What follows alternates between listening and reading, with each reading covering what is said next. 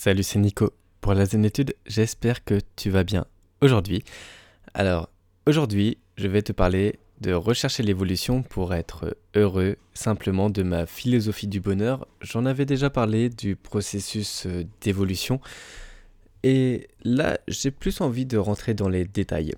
Là, j'ai plus envie d'être euh, plus pointu sur certains points que j'ai mentionnés par rapport au dernier podcast, le processus d'évolution. Alors, pas de panique.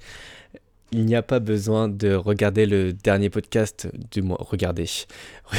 Après, ça dépend si tu regardes ton portable pendant que tu écoutes les podcasts, ce qui m'étonnerait fortement, mais bon, on sait jamais.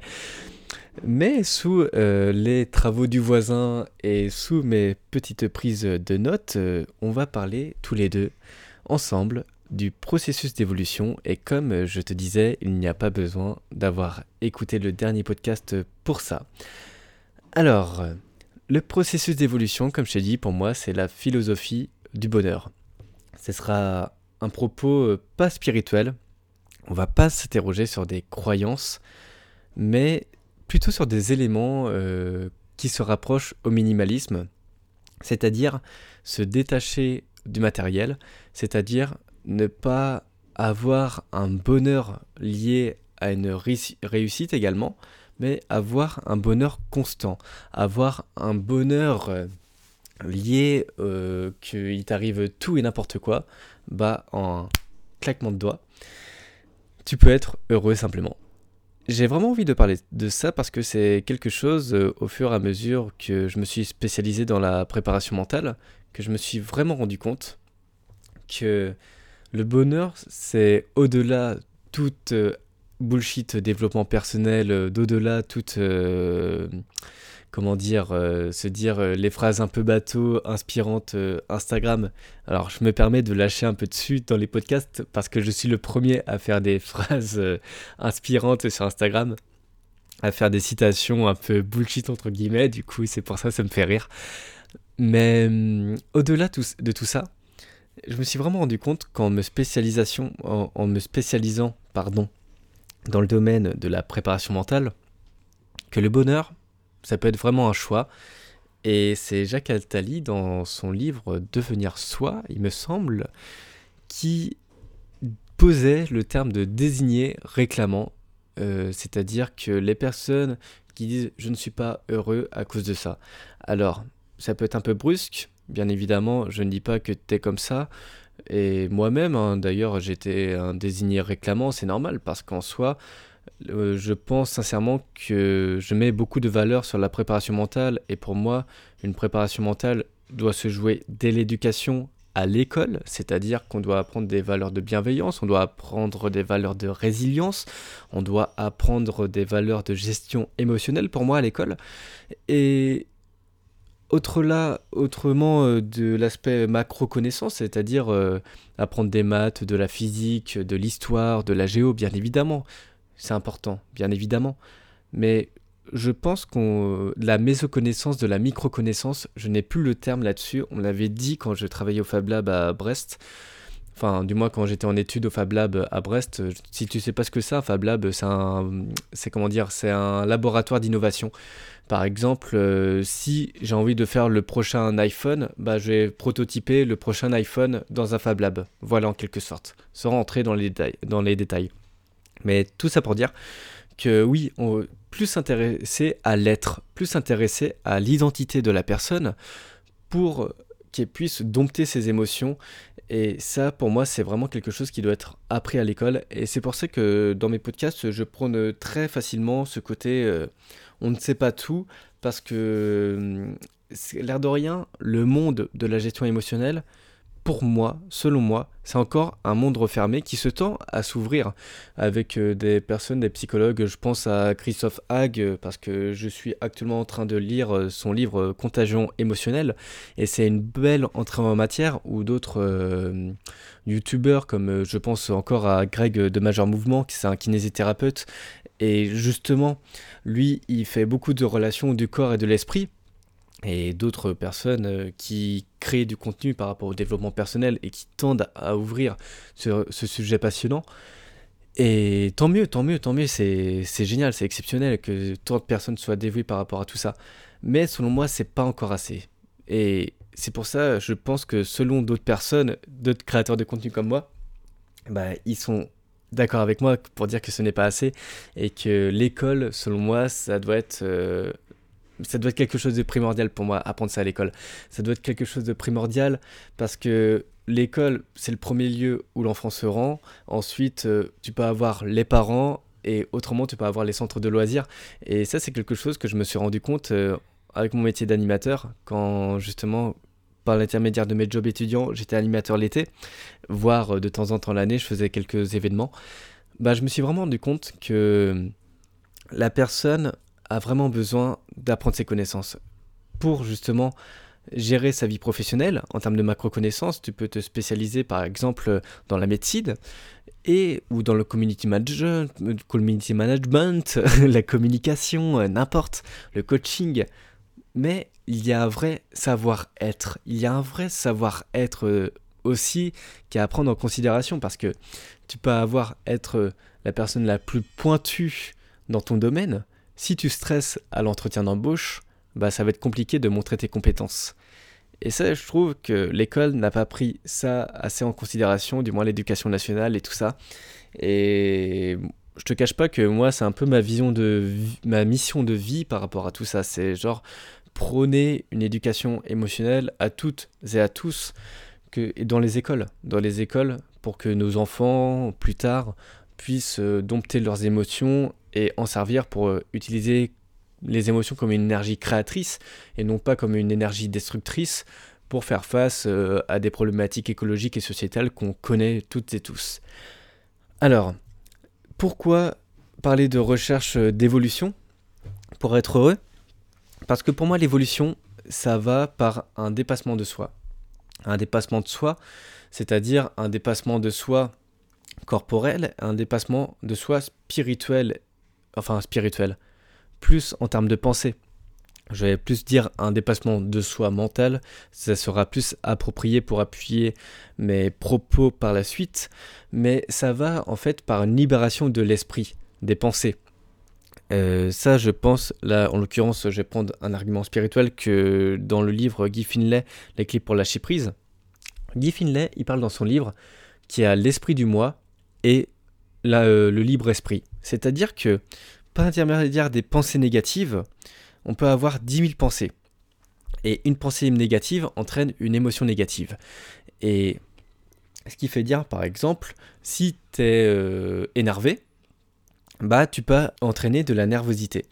Et si tu entraînes de la nervosité, tu peux entraîner du stress, enfin bref, tu peux entraîner une panoplie, un panel d'émotions négatives qui peuvent te desservir par la suite.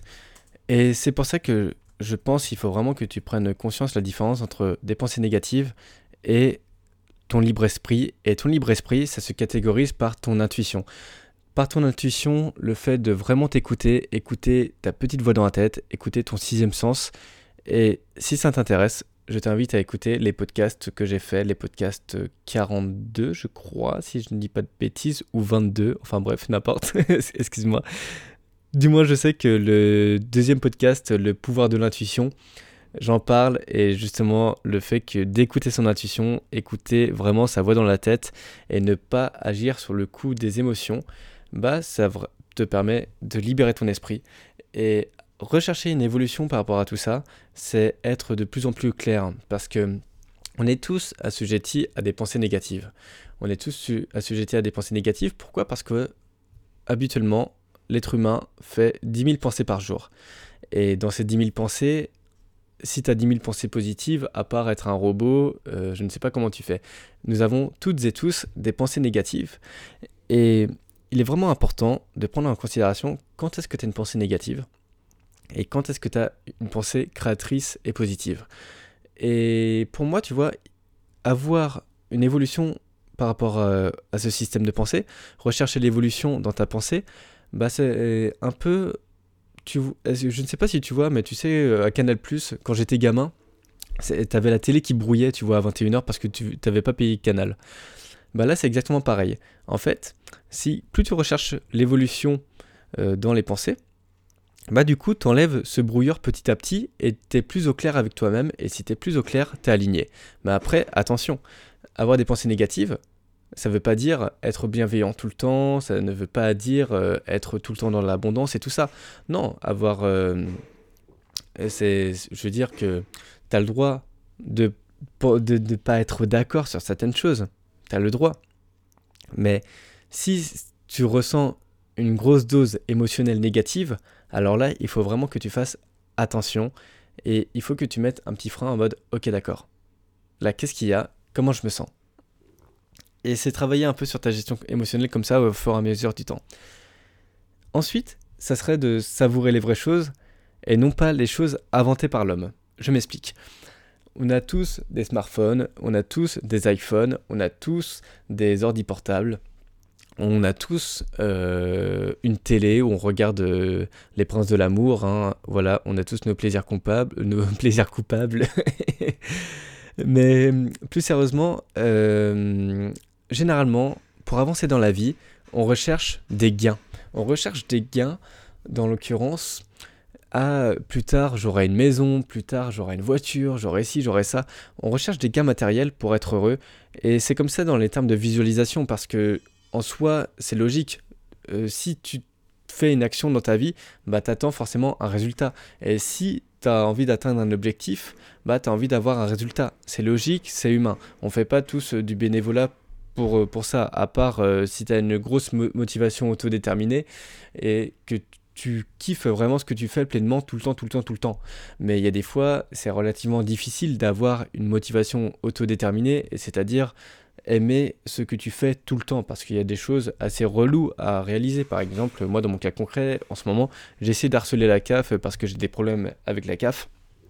Et du coup, c'est assez compliqué pour moi et c'est assez chiant, on va pas se le cacher.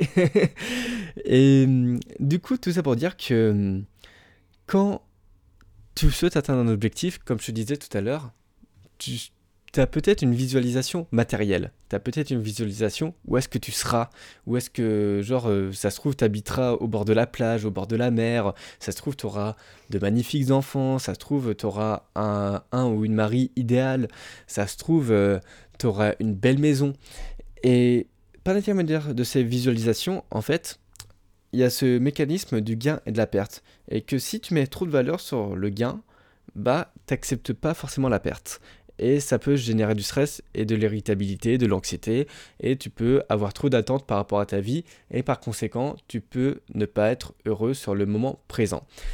Et c'est pour ça que, pour moi, rechercher l'évolution de l'être, ça va par des choses qui, qui ne sont pas inventées par l'homme. C'est abandonner ce côté matériel, abandonner la notion de gain, et plus se concentrer sur une philosophie de vie plus se, concentrer sur une philosophie de vie. En l'occurrence, moi, tu vois, le projet de la zénétude, j'aime bien ce que je fais. Pourquoi? Parce que ça a un vrai sens pour moi et ça s'inscrit dans un dépassement de soi et une vraie valeur par rapport à ma sensibilité. C'est une vraie valeur par rapport à mon, euh, à mon vécu. Le dépassement de soi, j'ai toujours voulu me dépasser, que ça soit en termes de corps, en termes d'esprit, c'est une vraie sensibilité, c'est quelque chose qui me parle profondément et je me dis que ça a un vrai sens pour moi.